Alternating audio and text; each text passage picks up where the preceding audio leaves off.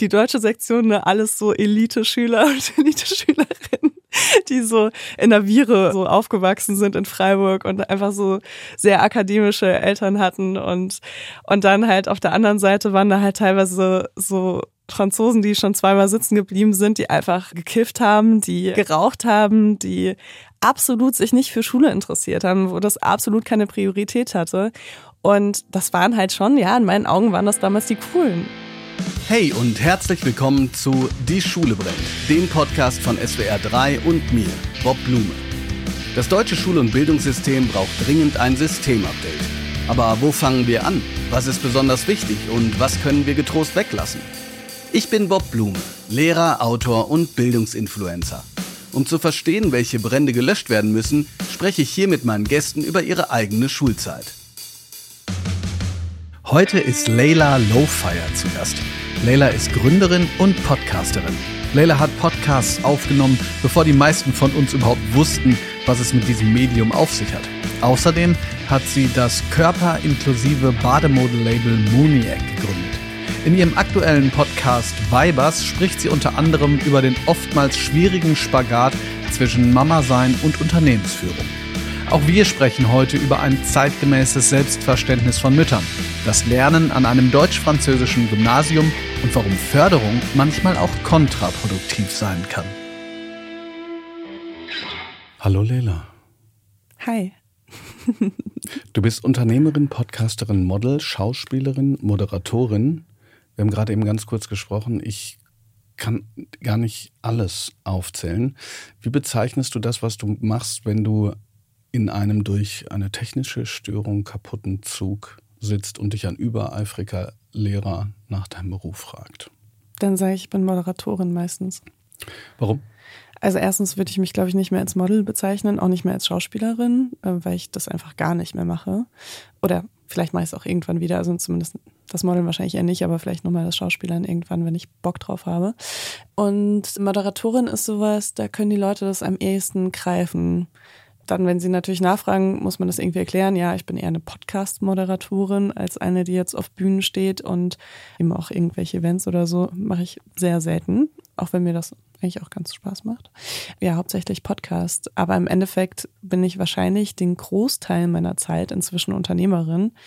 Aber das ist immer so ein bisschen irgendwie, ich weiß nicht, das ist bei mir, glaube ich, noch nicht so angekommen in meinem Bild über mich selbst. Deswegen hapert es da nochmal manchmal ein bisschen.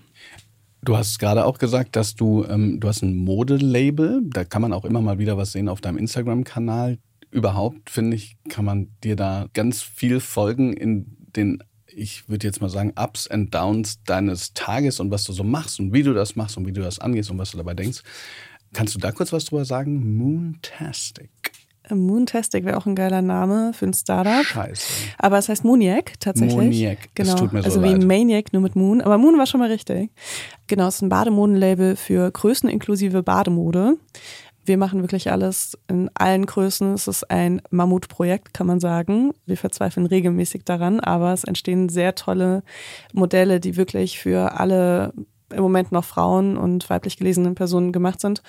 Das ist auch noch nachhaltig weil Größeninklusiv hat uns als Challenge nicht gereicht. Deswegen ähm, produzieren wir auch größtenteils in Berlin und in Portugal und äh, aus teilweise recycelten Materialien und achten sehr auf solche Themen. Wir machen halt alles in sehr vielen Standardgrößen, äh, so dass wir schon mal das meiste abdecken. Wir machen aber auch Sachen auf Maß und haben einen Showroom in Berlin, wo man für Termine vorbeikommen kann. Wenn wir jetzt gerade schon bei dem ganz kleinen Werbeblock sind, würde ich ganz gerne für die Podcast-Hörer noch auf deinen oder deine Podcasts hinweisen. Du hattest lange den Podcast Besser als Sex, der besteht aber nicht mehr, genau. richtig? Mhm. Und äh, jetzt machst du aber immer noch den Podcast Vibers. Ja. Worauf kann man sich einstellen, wenn man den anmacht und ähm, ja, vielleicht jetzt noch nicht reingehört hat? Ja, also bei Vibers besprechen wir vor allem Themen, die so äh, strukturell sind, die gesellschaftlich sind. Ähm, da geht es viel natürlich auch um Frauen und um das Patriarchat, um alles, was mit sich bringt, um ganz persönliche Erfahrungen auch. Toja und ich sind beide Mütter, wir sind beide Unternehmerinnen und kommen beide regelmäßig an unsere Grenzen, was alles angeht und sprechen auch sehr ehrlich drüber. Also wir haben angefangen, den Podcast zu machen, als wir gerade frisch Mütter waren und auch so ein bisschen Probleme hatten, uns mit anderen Mutterbildern in der Presse oder in den Medien zu identifizieren. Deswegen wollten wir sowas eigenes machen.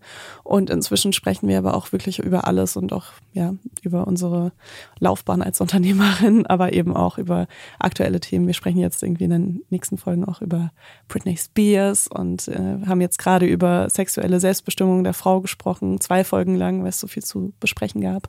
Und ja, es ist wirklich einfach das, was uns gerade beschäftigt eigentlich. Über das Mutterbild würde ich gleich gerne noch mehr erfahren. Zunächst einmal kurze Random Facts. Wir haben drei Dinge gemeinsam. Mhm.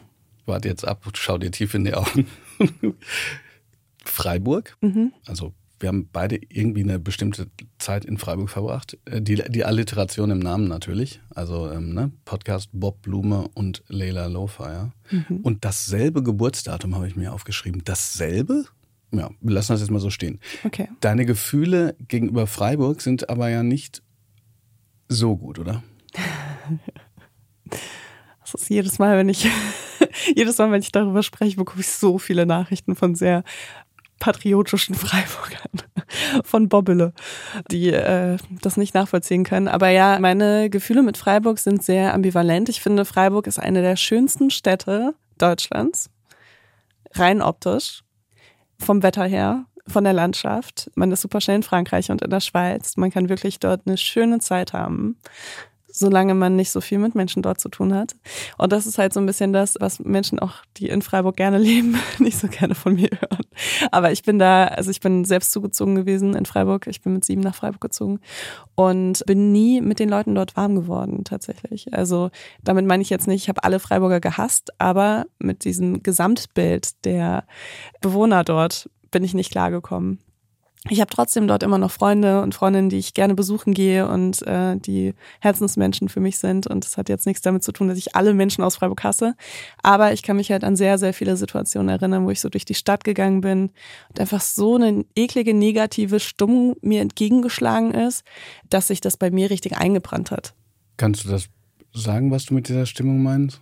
Ja, ich glaube, ich habe, ich erzähle immer so wieder die gleichen Situationen, aber ich weiß noch so, wie ich so durch die Innenstadt gelaufen bin und hinter mir waren so zwei Mädels und dann war die eine so, boah, guck mal, wie die aussieht und so. Es war halt immer so dieses, boah, schau mal, die ist so anders und so, äh, wieso will die nicht auch genau die gleichen? Ich habe das Gefühl in Freiburg, also es ist wahrscheinlich Kleinstadt, ne? Aber ich habe das Gefühl in Freiburg ähm, in der Zeit, wo ich da gelebt habe, hatten alle wie so ein Dresscode. Und wenn du nicht diesen Dresscode getragen hast, nicht diese Tasche, die alle hatten und nicht diese Schuhe, die alle hatten, nicht die Farbkombination, die alle hatten, dann warst du da einfach so ein Alien und warst einfach so Angriffsfläche für diese ganze Frustration, die diese Menschen, warum auch immer, in sich tragen, weil sie wirklich in der schönsten Stadt Deutschlands leben.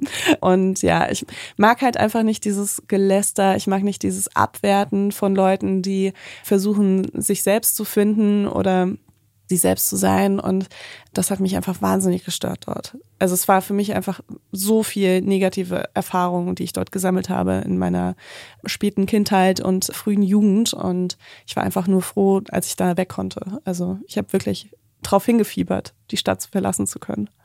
Mich hat das auch deshalb interessiert, weil ich auch so ambivalente Gefühle zu Freiburg habe. Bei mir liegt es aber komplett an mir, weil ich habe da studiert und habe dann festgestellt, dass als ich nach meinem Studium wieder mal in Freiburg war, ich total neidisch war auf die Leute, die da waren und so wie so eine Art narzisstische Kränkung, so im Sinne von, hey, ihr dürft das jetzt nicht, ich, das ist meine Studienzeit. Das ist völlig bescheuert. Okay. Aber also es war, das war ganz komisch. Also ich konnte irgendwie, irgendwie habe ich mich erst nicht abnabeln können.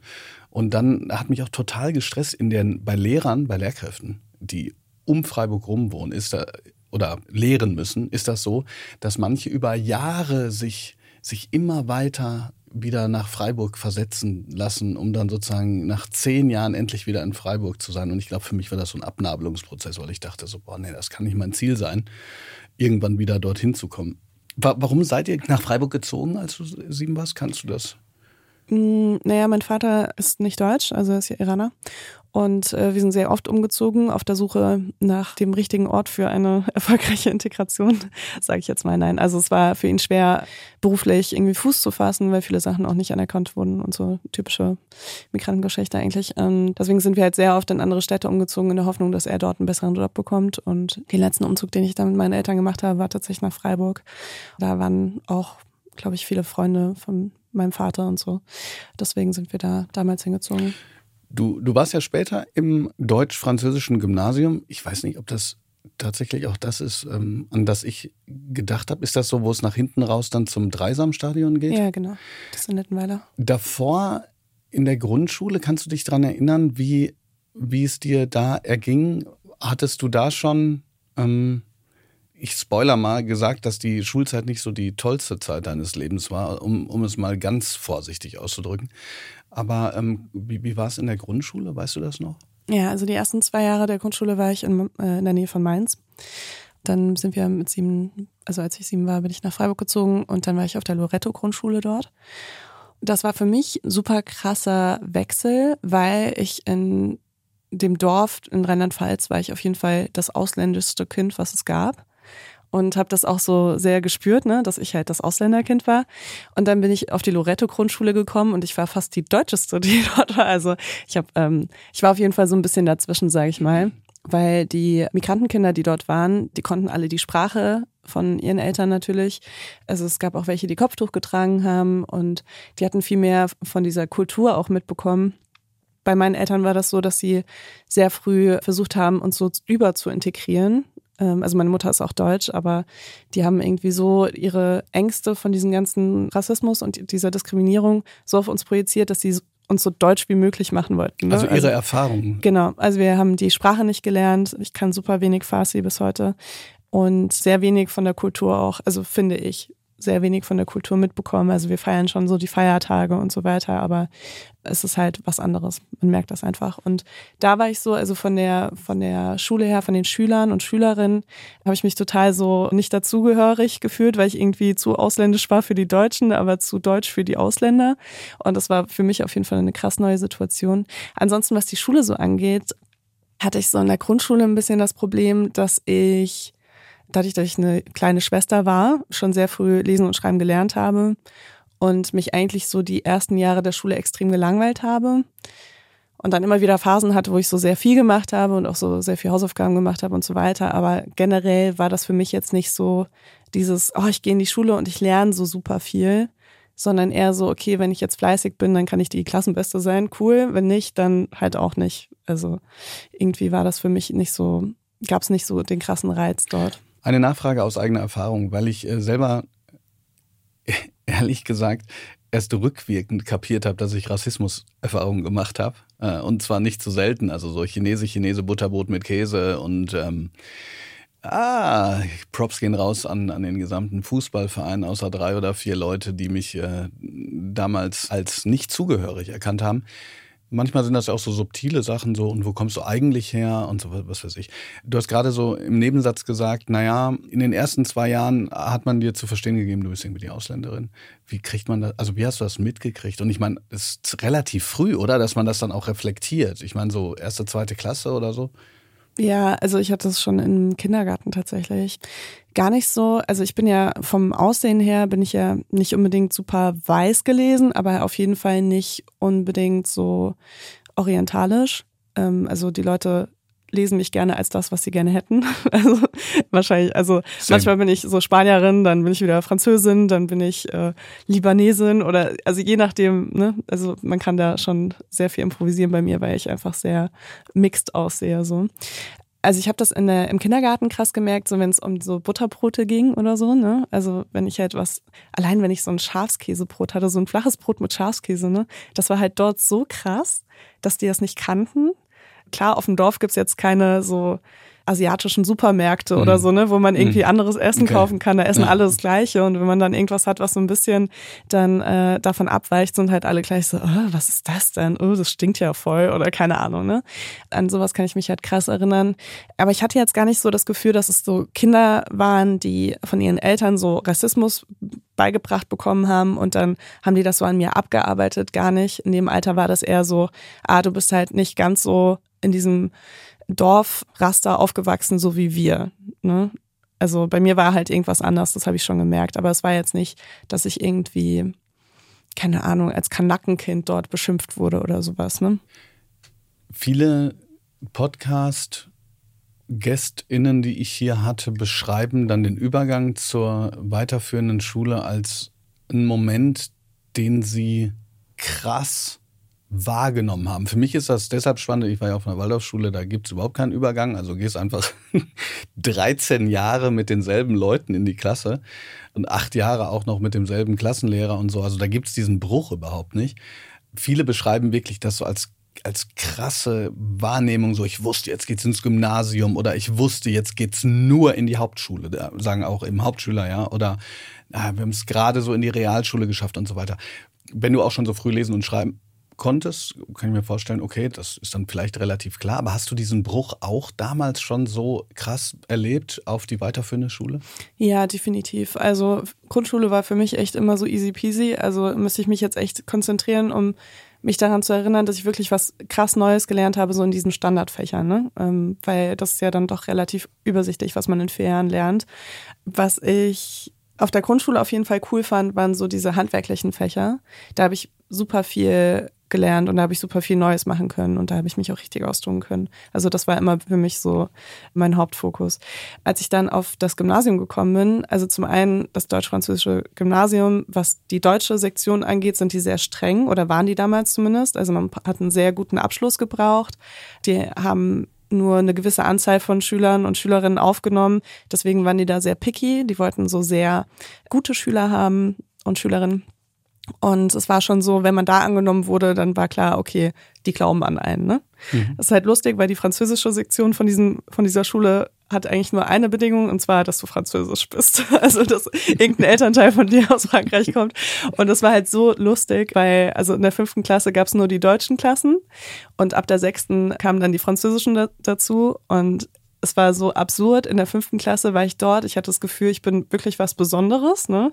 weil ich es auf diese Schule geschafft habe und mhm. meine Eltern natürlich da auch krass gepusht haben. Ähm, da da habe ich absolut die persische Kultur mitbekommen, ne? was äh, so Leistung und Bildung angeht. Aber ich bin da hingekommen und es konnten ein paar Leute schon so auf Französisch zählen oder irgendwelche Wörter sagen. Ich konnte gar nichts. Ich konnte so Bonjour sagen und Merci oder sowas oder keine Ahnung. Und äh, da hab ich, bin ich das erste Mal so an den Punkt gekommen, oh, jetzt muss ich arbeiten dafür, dass ich irgendwas, ne, damit ich mithalten kann, damit ich äh, irgendwas machen kann. Und da habe ich schon krass gemerkt, dass es jetzt so richtig losgeht.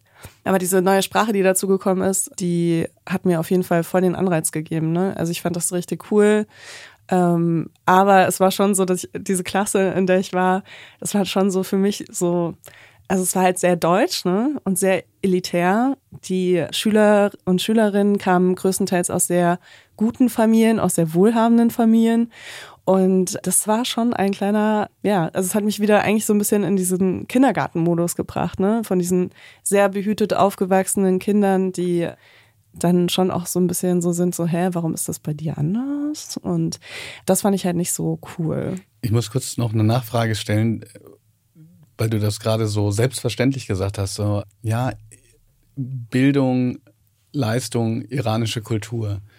War das so, dass dein Papa dann auch das so deutlich gemacht hat, so im Sinne von, Vielleicht sogar auch vor dem Hintergrund seiner eigenen Erfahrung. Guck mal, ey, wir mussten jetzt hier rumreisen, damit ich irgendwie Fuß fassen kann und so. Du musst auf jeden Fall eine gute Bildung kriegen, damit du es irgendwie äh, besser ist. Also war das was, was du, was du sozusagen so direkt mitgekriegt hast oder, oder subtil? Also, dass du auch wusstest, okay, ich, ich, ich muss ja auch mithalten? Oder war das eher was, was aus dir selbst ging und, und ähm, eher, ich sag jetzt mal, mit deinen Eltern kooperativ? Ich will nicht sagen, dass mir Bildung gar keinen Spaß gemacht hat, weil es gab bestimmt auch immer wieder Phasen, wo ich Spaß daran hatte, irgendwas gut zu können. Ne? Generell sind meine Interessen aber eher nicht so bei so Themen wie Rechenaufgaben lösen oder sowas. Also geht wahrscheinlich vielen Leuten so. Aber ich war schon immer eher so Richtung Kunst und dann teilweise auch noch Sprachen. Aber da ging es mir auch eher ums Sprechen, um das Kommunizieren können und weniger um jetzt Grammatik zu lernen oder so. Und äh, deswegen würde ich schon sagen, dass es extrem von meinen Eltern kam. Und es war auch wirklich, bevor ich in die Schule gekommen bin, war das schon so krass Thema und ich wurde so krass gefördert auch zu Hause, was ich jetzt auf jeden Fall anders mache. Also ich konnte schon super früh irgendwie die Uhr lesen und ja, Buchstaben lesen. Also ich habe tatsächlich mit meiner großen Schwester dann mehr oder weniger lesen und schreiben gelernt. Und ich würde das halt so nicht mehr machen mit meinem Kind, weil ich das schon cool finde, wenn man dann mit Gleichaltrigen gleichzeitig Sachen lernen kann. Und ich erinnere mich, dass ich, bevor ich auf überhaupt irgendeine Schule gekommen bin, war es schon immer so, ja, Leila, die geht äh, sofort auf die Universität und so, ne? Also es war so im Spaß immer, aber es wurde immer so krass gepusht, dass man so eine akademische Laufbahn irgendwie machen muss. Und also von mir aus, ich kann noch nicht mal heute sagen, ob ich das nicht auch gewollt hätte, weil wenn man das so früh irgendwie ab drei irgendwie so eingetrichtert bekommt, dann kann man das gar nicht mehr sagen in dem Alter, ob man das wirklich äh, selbst gewollt hätte. Zu der Frage nach dem Selbstverständnis noch eine Nachfrage. Dieses etwas Elitäre oder wir sind was Besonderes, weil wir in diese Schule gehen, war das dann eher wettbewerbsorientiert, so jeder für sich, oder hatte man auch, hattest du da auch das Gefühl, Teil dieser Gemeinschaft zu sein, die ne, hier in dieser, in dieser tollen Schule sein darf? Als ich auf das deutsch-französische Gymnasium gekommen bin, war Herr Rosa noch der Direktor damals. Und ähm, Herr Rosa hatte auch Unterricht an dieser Schule und ich hatte ihn, glaube ich, in Geologie oder Geografie. Vielleicht war es auch gemischt noch damals. Also ich hatte ihn auf jeden Fall in der fünften Klasse, hatte ich ihn als Lehrer auch. Herr Rosa hat vor allem darüber gesprochen, dass er aus Stuttgart kommt, dass es in Stuttgart die besten Brezeln gibt und dass wir auf einer Eliteschule sind. Und das war wirklich krass, dass es irgendwie schon Fünftklässlern so krass eingetrichtert wurde. Ihr seid die Elite, ihr seid auf der Schule, ihr seid hier nur hingekommen, weil ihr die Besten seid von allen, die sich beworben haben. Ja, das macht natürlich was mit Kindern. Also absolut auch nicht nach aktuellen pädagogischen Erkenntnissen, würde ich sagen, ist das irgendwas Positives. Deswegen ja, also das war schon so ein, okay, wir scheinen anscheinend wirklich krass zu sein. Und jetzt kommt nämlich das Lustige mit diesem Schulsystem vom deutsch-französischen vom deutsch-französischen Gymnasium. Es tut mir leid, ich nusche so. Und zwar ab der sechsten Klasse gab es dann eben auch die französischen Klassen. Äh, die waren dann komplett nur mit Franzosen und Französinnen. Und man hatte dann so, ich sag mal, ein bisschen leichtere Fächer gemeinsam, so wie Kunst und Musik und Sport. Und es wurde dann immer mehr gemischt. Und ab der zehnten Klasse hat man dann äh, komplett gemischte Klassen. Also da wird das nochmal neu äh, durchgemischt. Und ähm, jetzt kamen in der sechsten Klasse auf einmal diese Franzosen zu uns, mit denen wir Unterricht hatten. Und ich habe gemerkt, die sind alle voll cool. Die sind alle ganz normal. Das sind alles normale Kinder. und äh, die sind gar nicht so elitär unterwegs. Ne? Und ich habe natürlich dann super schnell angefangen, mit denen Zeit zu verbringen und mich mit denen angefreundet und habe dann ab der achten Klasse, glaube ich, ausschließlich nur noch mit der französischen Sektion Zeit verbracht. Ja, ich bin dann auch relativ kurz danach, habe ich dann auch die Schule verlassen, zwei Jahre später oder eineinhalb Jahre später. Aber ähm, genau das, also ich konnte halt nicht so viel anfangen tatsächlich mit meinen deutschen Klassenkameraden und Kameradinnen, einfach weil mein, mein Werdegang so krass anders war, ne? Und da auch nicht viel Raum für Diversität war. Und ich mich da einfach nicht mit identifizieren konnte. Ne? Ich kam aus einer Familie, also wo vieles halt nicht gut lief, äh, abgesehen von irgendwie dem Migrantenstatus meines Vaters oder so. Da waren einfach sehr viele Probleme, die meine Klassenkameradinnen und Kameraden gar nicht kannten.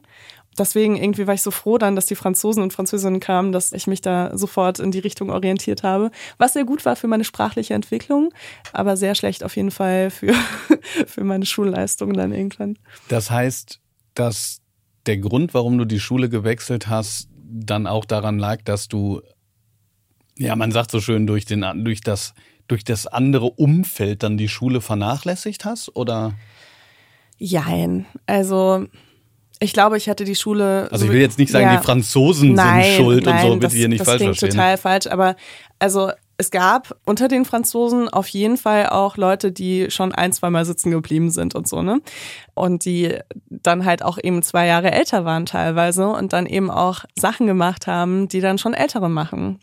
Es ist so lustig, eigentlich, wenn man darüber nachdenkt. Also es ist so krass, ihr müsst euch echt vorstellen, so die deutsche Sektion, ne, alles so Elite-Schüler und Elite-Schülerinnen die so in der Viere so aufgewachsen sind in Freiburg und einfach so sehr akademische Eltern hatten und, und dann halt auf der anderen Seite waren da halt teilweise so Franzosen, die schon zweimal sitzen geblieben sind, die einfach gekifft haben, die geraucht haben, die absolut sich nicht für Schule interessiert haben, wo das absolut keine Priorität hatte. Und das waren halt schon, ja, in meinen Augen waren das damals die coolen. Ne? Und meine deutschen KlassenkameradInnen, die haben das damals noch nicht so gesehen. Ne? Die waren so, nee, aber man darf doch nicht rauchen, man darf doch nicht das und äh. und ich habe mich da halt sehr wohl gefühlt mit den anderen. Deswegen ja, ja, also es war schon so, wenn die nicht da gewesen wären, wäre ich wahrscheinlich eh irgendwann von der Schule gegangen, weil ich einfach das nicht so gesehen habe. Ich habe mich da weder willkommen gefühlt noch angekommen. Ich bin auch irgendwann, ich weiß gar nicht, ich glaube, es war so Ende der sechsten Klasse oder Anfang der siebten bin ich so der absolute Außenseiter geworden bei mir. Das hatte nochmal so ganz andere Gründe. Ne? Ich habe damals irgendwie schon sehr viel so Rock und Metal gehört und meine Klassenkameraden waren damals noch sehr im Hip-Hop-Rap-Bereich und äh, das werden jetzt Schüler, die heutzutage Schüler sind, gar nicht mehr nachvollziehen können, weil man sich gar nicht mehr über seinen Musikgeschmack so krass identifiziert heutzutage. Aber damals war das halt noch so ganz krass. Und die dachten dann, dass sie irgendwie so gegen mich sein müssen, weil ich ja andere Musik höre und so.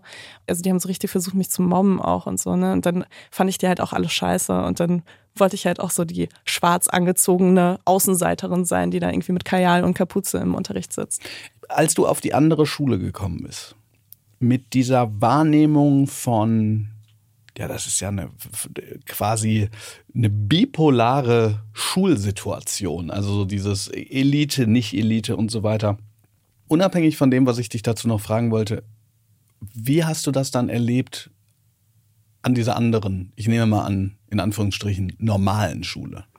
Ähm, Kulturschock? Du meinst, als ich dann auf die nächste Schule ja, ja, genau. gewechselt genau. bin?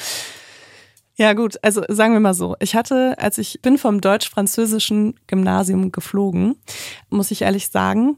Und die waren auch sehr geduldig mit mir. Also ich hatte damals so einen Heimbonus. Ich bin ja irgendwann dann ins betreute Wohnen gekommen und wurde vom Jugendamt betreut.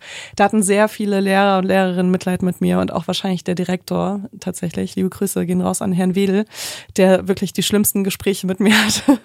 Es tut mir manchmal noch leid, wenn ich daran denke, wie sehr ich ihn eigentlich gemobbt habe. Und dann war es so, also wenn man einmal von der Schule fliegt, ist man nicht so beliebt bei anderen Schulen, wenn man sich dort anmeldet. Also die sind dann so, ah ja, mh, warum bist du geflogen? Aha, was ist da alles so passiert? Und dann sind die so, ja, warum sollten wir dich jetzt hier aufnehmen? Ich habe dann eine Schule gefunden, die mich aufgenommen hat. Ich wusste, dass, dass die das machen, weil jemand anders, der vom DFG geflogen ist, auch dort aufgenommen wurde. Und dann äh, habe ich das halt auch probiert und die haben mich auch genommen. Und dann bin ich da in der 11. Klasse gekommen. Die Leute waren zum einen ein bis zwei Jahre älter als ich. Da waren auch viele, die schon mal sitzen geblieben sind.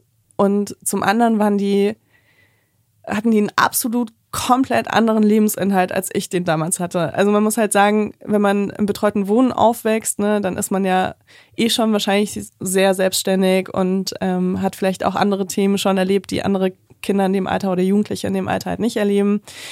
Und ich fand die einfach nur kindisch. Ich fand die richtig schlimm, ich fand die richtig kindisch, die, die, meine Mitschüler, vor allem die Mitschüler tatsächlich.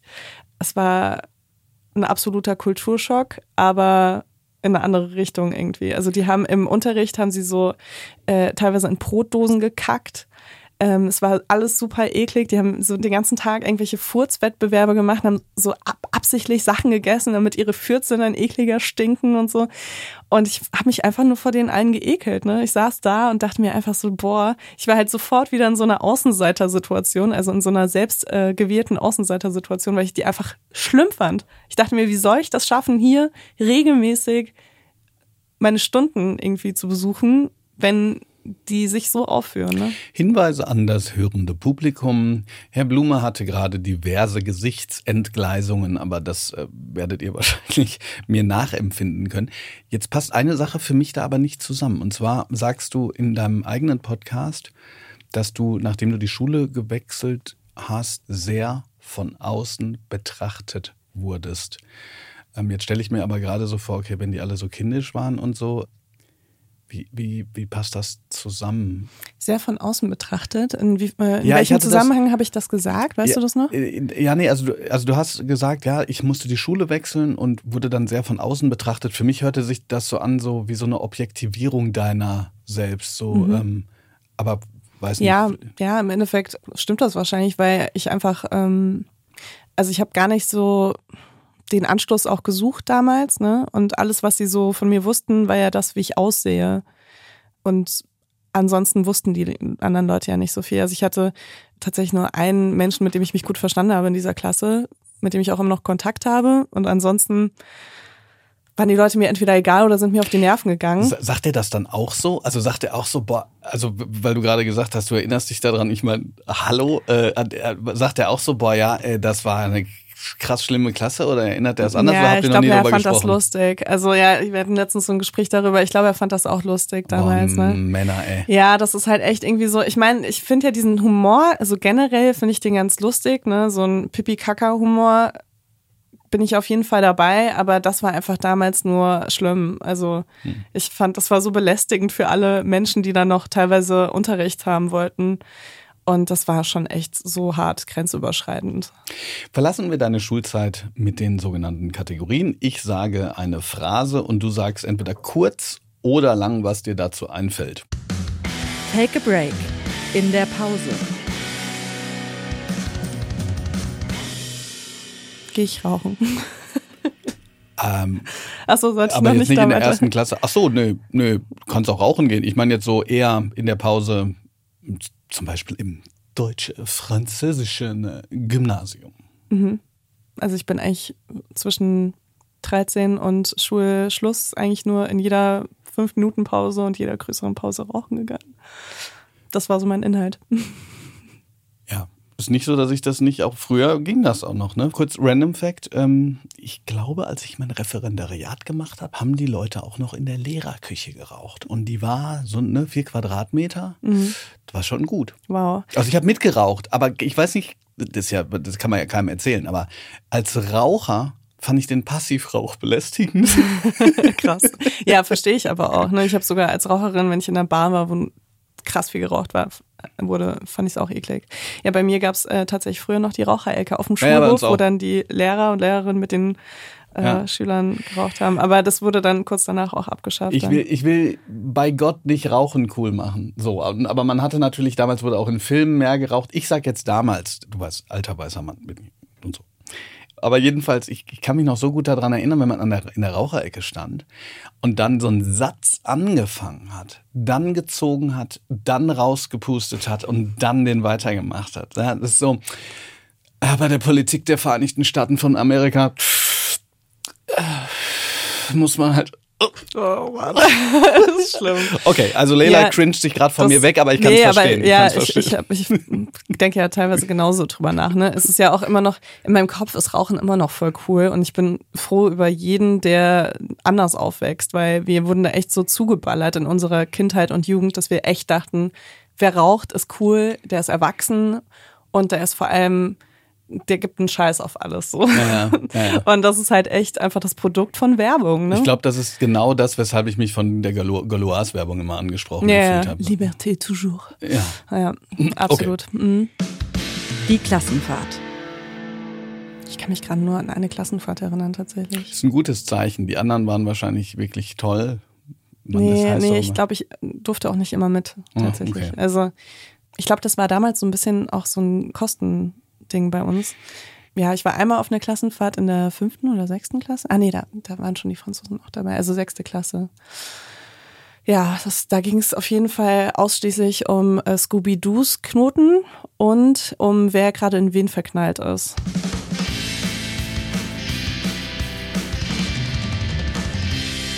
Deine Schulzeit in einem Song. Ich glaube, der Song muss erst noch geschrieben werden. Gibt es irgendeinen Song, wo es darum geht, dass sie es wirklich versucht hat, aber sie einfach, dass ihr Charakter stärker war als ihr Wille? I Try von Macy Gray vielleicht. Okay.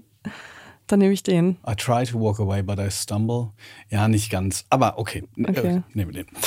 I tried to walk to school, but I had other things in mind. Ja, das wäre doch vielleicht auch nicht schlecht hier von Girls Fight just Club. oder Girls Just Wanna Have Fun. Das geht natürlich auch. Okay, nehmen wir den. Okay. Okay. So, jetzt muss ich auf zwei Dinge zurückkommen. Ich habe letztens mit einem Freund, der diesen Podcast häufig hört und dann anruft und sagt, was er gut fand und sowas, finde ich ganz schön.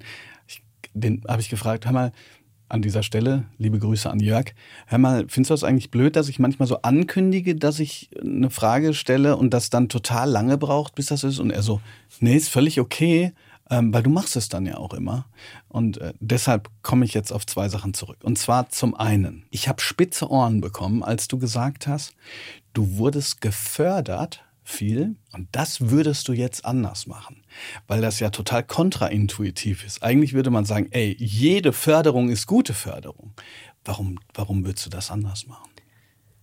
Also ich glaube, es ist so ein ganz wichtiger Bestandteil bei Menschen, dass sie sich mit ihren Mitmenschen identifizieren wollen und können.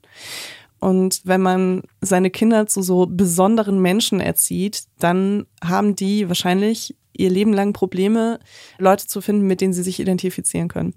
Und also das hatte ich auf jeden Fall ganz krass und habe ich bis heute noch teilweise. Ich möchte eigentlich, dass mein Kind das hat dass es gemeinsam mit Gleichaltrigen Sachen lernen kann, gemeinsam mit Gleichaltrigen Sachen erkunden kann, zu ganz normalen Zeiten, zu ganz normalen, also genau dem Alter entsprechend möchte ich, dass mein Kind aufwächst, weil mir das krass gefehlt hat damals. Und deswegen, also mein Kind ist jetzt ungefähr vier. Und wir kommen jetzt schon langsam in die Situation, dass es dann so um so schulische Sachen geht, ne? dass da irgendwie das Interesse besteht. Und ich habe jetzt da auch so sehr viele Gespräche vor kurzem gehabt und weiß einfach, ich möchte lesen und schreiben und rechnen, möchte ich nicht besonders fördern. Also ich beantworte natürlich alle Fragen, aber ich möchte jetzt nicht mein Kind hinsetzen und sagen, du schreibst jetzt 30 Mal das A, sondern ich möchte halt lieber mein Kind in anderen Bereichen fördern, in kreativen Bereichen, wo es eben auch Interessen hat, damit es dann im besten Fall mit Gleichaltrigen in die Schule gehen kann und Sachen neu lernen kann dort. Ne? Also viele Probleme, die so die Schulzeit mit sich bringt, liegen daran, dass man eben so ein Lehrprogramm hat, was sehr unflexibel ist. Es gibt ganz wenige freie Schulen nur, wo das äh, Programm so ein bisschen anders gestaltet ist. Ich meine, wenn du auf einer Waldorfschule warst, hast du wahrscheinlich auch so ein offenes Konzept gehabt, was Lernen angeht. Das ist dann auch gleichzeitig individueller. Ich weiß nicht, ob deine Erfahrungen da so krass positiv waren, wie ich mir das vorstelle. Aber äh, so eine normale Schule, so eine Standardschule, die hat das eben dann so, ne, das dann von dem bis dem Alter lernt man das und das. Und wenn die Kinder das dann zu einem anderen Zeitpunkt lernen wollen oder gelernt haben, dann ist das halt so eine Zeit, wo sie einfach nur da sitzen. Und da sitzen ist für Kinder in dem Alter einfach wahnsinnig schwierig, für manche mehr, für manche weniger. Für mich war es die Hölle. Ich dachte, ich sterbe einfach, wenn ich so lange da sitzen muss. Und ähm, ich weiß, wenn ich anders gefördert worden wäre damals in der Schule oder einen eher individuelleren Lehrplan gehabt hätte, dass ich das auch länger hätte durchziehen können. Aber dass ich absolut nichts mit diesem Schulsystem anfangen konnte damals und dann eben auch komplett dagegen rebelliert habe. Und das möchte ich meinem Kind ersparen im besten Fall. Ich finde den Gedanken einfach äh, total spannend und auch gesund, dass man nicht in so einen Wettbewerbsdenken schon vor der Schule kommt. Ne? Ich habe ja auch eine Tochter, die interessiert sich dann für Sachen und dann ähm, gucken wir auch zusammen, wie wir ähm, sie dabei unterstützen können. Aber wie du gesagt hast, so dieses, so du setzt dich jetzt dahin und lernst Chinesisch, damit du äh, danach Geige üben kannst. Also alles Gute, ganz toll, Förderung ist prima und so, aber dann kann es ja genau zu dem Gegenteil kommen. Ne? Mhm. Übrigens, ganz kleiner Missverständnis quasi so. Ich bin zwölf Jahre super gerne zur Schule gegangen. Das letzte Jahr nicht. Aber die Lernkonzepte waren irgendwie, ich glaube, die waren nicht offen. Die waren teilweise sogar sehr lehrerzentriert und sehr lehrergeführt, äh, außer eben bei diesen ganzen Kunstsachen. Mhm. Und da gab es so viel von. Das ist dann natürlich offener, weil du, wenn du an so einem Löffel hobelst, äh, kannst das natürlich nicht im Gleichschritt machen, ja, oder irgendwie Aquarellfarben und so. Und dadurch, dass du keine Noten hast, das sind alles Dinge, die ich natürlich aus der Waldorfschule mitbringe oder, oder nicht mitbringe, ist völlig, völlig falsch Wort, sondern äh, so, so Grundüberzeugungen mitnehme, kannst du richtig in so einen Flow Erlebnis reinkommen. So bei egal was du machst, ja, ob das jetzt irgendwie so Formen zeichnen oder oder Tonern und das sind alles halt Dinge, ne, die du halt mit den Händen machst, wo du auch stehst, ja, wo du schleifst und strickst und häkelst und ganz viel halt mit der Hand machst. Und das ist dann schon eher offen. Im Unterricht selber, soweit ich mich erinnere, war das relativ strikt auch. Aber ich bin immer, ich bin immer gerne in die Schule gegangen. Sau wichtiger Gedanke. Das zweite, was ich nochmal jetzt aufnehmen möchte, weil das ja auch um, um Erziehung geht. Du hast gesagt, dass du mit Toya in Weibers am Anfang auch viel über Mütterbilder gesprochen hast. Da möchte ich kurz nochmal drauf zurückkommen, weil, ja, was, was war der, der Ansatz? Also ich, ich nehme an, oder was heißt, ich nehme an, also das, das, das Mutterbild hat sich ja verändert innerhalb der letzten, ich sag jetzt mal, 50 Jahre, aber da war ja wahrscheinlich irgendwie was, wo du gesagt hast, das stört mich oder das stört uns. Wir möchten nicht einem bestimmten Bild entsprechen. Also die Generation von unseren Eltern ist ja noch sehr damit aufgewachsen, dass eine Mutter sich aufopfern musste für ihre Familie und dass das auch erwartet wurde. Und wenn Mütter das nicht gemacht haben, dann waren sie Rabenmütter. Dadurch haben Leute, die jetzt irgendwie 30 sind, oft auch Mütter, die nie so die Möglichkeit hatten, sich selbst so zu finden oder so eigene Interessen zu entwickeln oder Hobbys oder Leidenschaften nachgegangen sind. Und ich glaube, das ist eigentlich auch voll interessant mal für einen Podcast, so diese Mutterbeziehungen aber ich glaube eben, dass das ähm, so einer Mutter-Kind-Beziehung auch gar nicht so gut tut, weil äh, gerade wenn die Kinder dann älter werden also und so eine weniger, Selbstaufgabe ja quasi. genau, Mhm. ähm, wenn die Kinder dann älter werden und dann ähm, flügge werden und nicht mehr so darauf angewiesen sind, dass da eine Mutter ist, die irgendwie sich auf die Kinder konzentriert, äh, sorgt das eben oft auch dafür, dass die Mütter so, ähm, wie heißt das so, Nest, Nest, nee, Nesthäkchen. ist das so Empty Nest Syndrome oder so, ne? Wenn die so Kann- kann ausge sein. also, ne, dass sie dann das Gefühl haben, sie stehen da vor einem leeren Nest und die Kinder vielleicht auch eine komplett andere Beziehung zu ihrer Mutter dann bräuchten, wenn sie älter sind, die dann vielleicht nicht möglich ist. Ja, also ich habe auf jeden Fall das immer wieder beobachtet, wie das von Müttern erwartet wurde auch, dass sie sich aufgeben. Und ich meine, wenn man das selbst machen möchte, ne, wenn man sich komplett auf seine Familie konzentrieren möchte und zu Hause bleiben möchte, dann soll auch das jede Frau selbst entscheiden. Wenn das ein Teil von deiner Identität ist, dann hast du ja auch wieder was, wo du deiner Leidenschaft nachgehst. Ne? Aber was ich halt so meine, ist, sich nur noch darauf zu stützen, dass man Sachen für andere Menschen macht, ist in meinem Bild, in meinem Menschenbild nicht so gesund. Und äh, als ich schwanger wurde, hat mir das so ein bisschen gefehlt, diese Vorbilder an Müttern, die eben sich dazu entschieden haben, trotzdem ihr, ihr eigenes Ding auch noch irgendwie weiterzumachen. Und deswegen habe ich halt aktiv danach gesucht. So eine Person, auf die ich da damals gestoßen bin, war auf jeden Fall Jenny Mollen. Über die spreche ich auch mal wieder, weil ich dann in der Schwangerschaft in den ersten Wochen erstmal mir zwei Bücher von ihr komplett durchgelesen habe und mich dann so ein bisschen bereit gefühlt habe, diesen Schritt zu gehen. Weil ich wusste einfach für mich so, ich will Mutter sein, aber ich will auch noch Leila sein. Und allein beruflich hätte es für mich nicht funktioniert, mein Leben aufzugeben, weil das ja sehr eng verstrickt ist mit, meinem, mit meiner Karriere.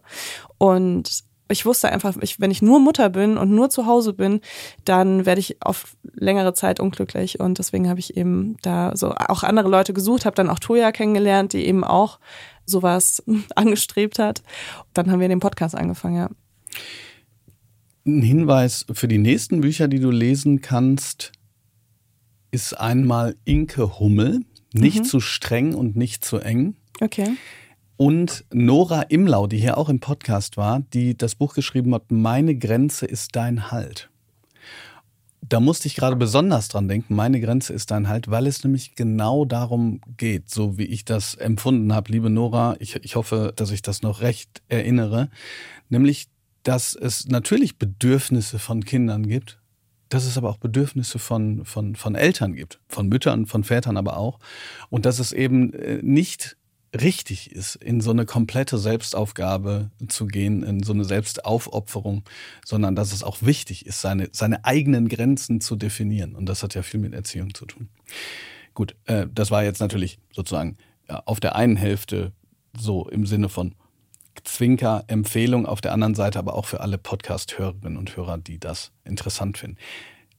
Zum Abschluss, du hast gerade ja schon angedeutet, was dir bei einer Schule auch wichtig wäre. Wenn du dir eine malen könntest für dein Kind in zwei oder drei Jahren, je nachdem, das ist, ich muss ehrlich gesagt zugeben, es ist jetzt sechs Jahre, sieben Jahre her. Ich verstehe ich versteh das immer noch nicht, in welchem Monat das Kind dann Kann-Kind ist und ein Sollkind. Und ich finde Sollkind und Kann-Kind sind auch ganz schreckliche Namen und so. Und ich mag das alles nicht, aber du weißt schon. Also mhm. jedenfalls, egal wann, ob in zwei oder drei Jahren, wann auch immer. Welche Schule würdest du dir malen? Also ich würde mir als Grundschule auf jeden Fall eine Schule malen, wo noch sehr viel auch gespielt wird. Ich glaube, die Kinder hören viel zu früh auf zu spielen in der Schule. Und ich glaube, also sehr vielen Kindern würde es einfacher fallen, Sachen zu lernen, wenn sie noch mehr diesen auch körperlichen Ausgleich oder kreativen Ausgleich hätten.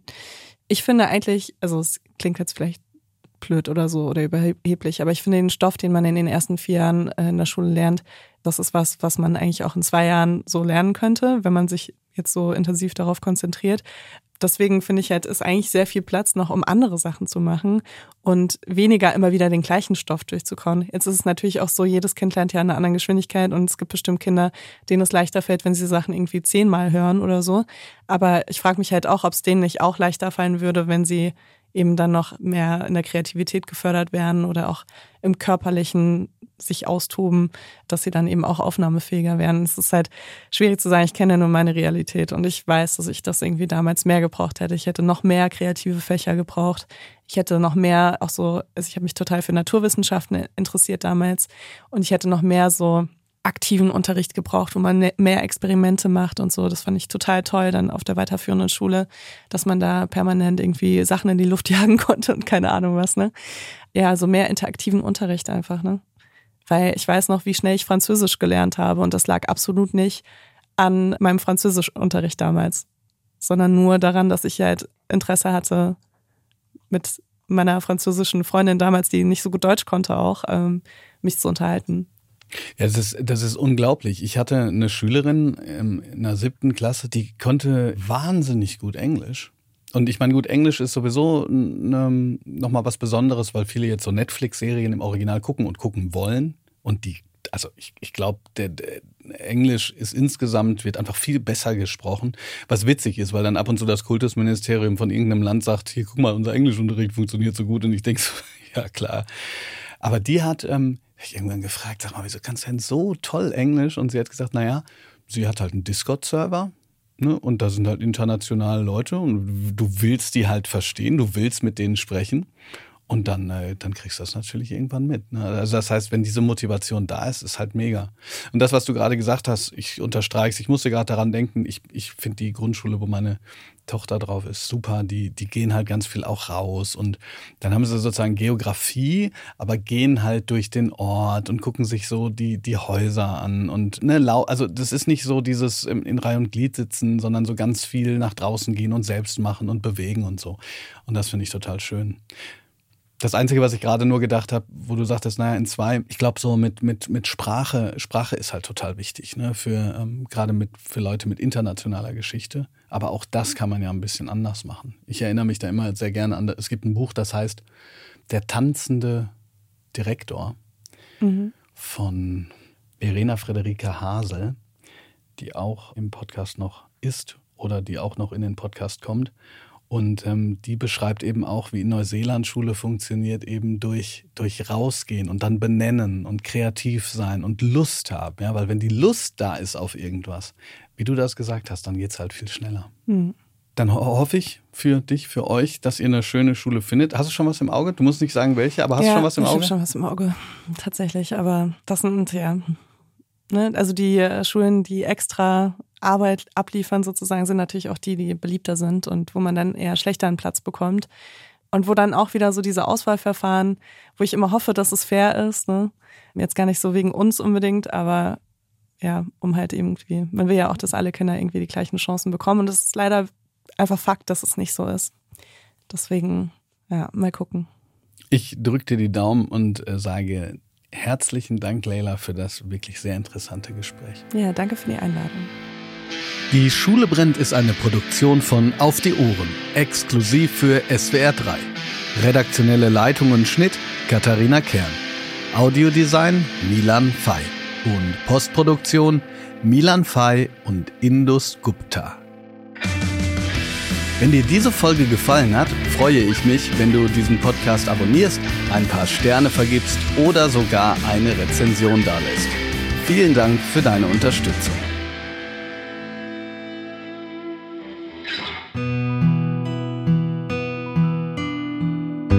Jetzt gibt es auch noch einen Podcast-Tipp für euch. In Kein Kinderwunsch fragt sich Hostin Verena Kleinmann, will ich wirklich ein Kind? Verena hat eigentlich gar keinen Kinderwunsch und trotzdem zweifelt sie und hat Fragen im Kopf wie, ob sie einen riesigen Fehler macht, weil Kinder doch das Schönste der Welt sind, ob sie es später mal ganz doll bereuen wird oder auch, ob sie im Alter ohne Kind mal einsam sein wird. Diese Fragen und noch mehr bespricht sie mit Expertinnen, Mamas und auch kinderlosen Frauen. Rausgekommen sind, anders als sie erwartet hat, vier sehr empowernde Podcast-Folgen für alle Frauen, die ähnlich wie Verena zweifeln, aber auch für die, die Kinder haben und die Kinderlosen besser verstehen wollen. Den Podcast Kein Kinderwunsch gibt es in der ARD Audiothek und überall, wo es Podcasts gibt. Den Link findet ihr in den Show Notes.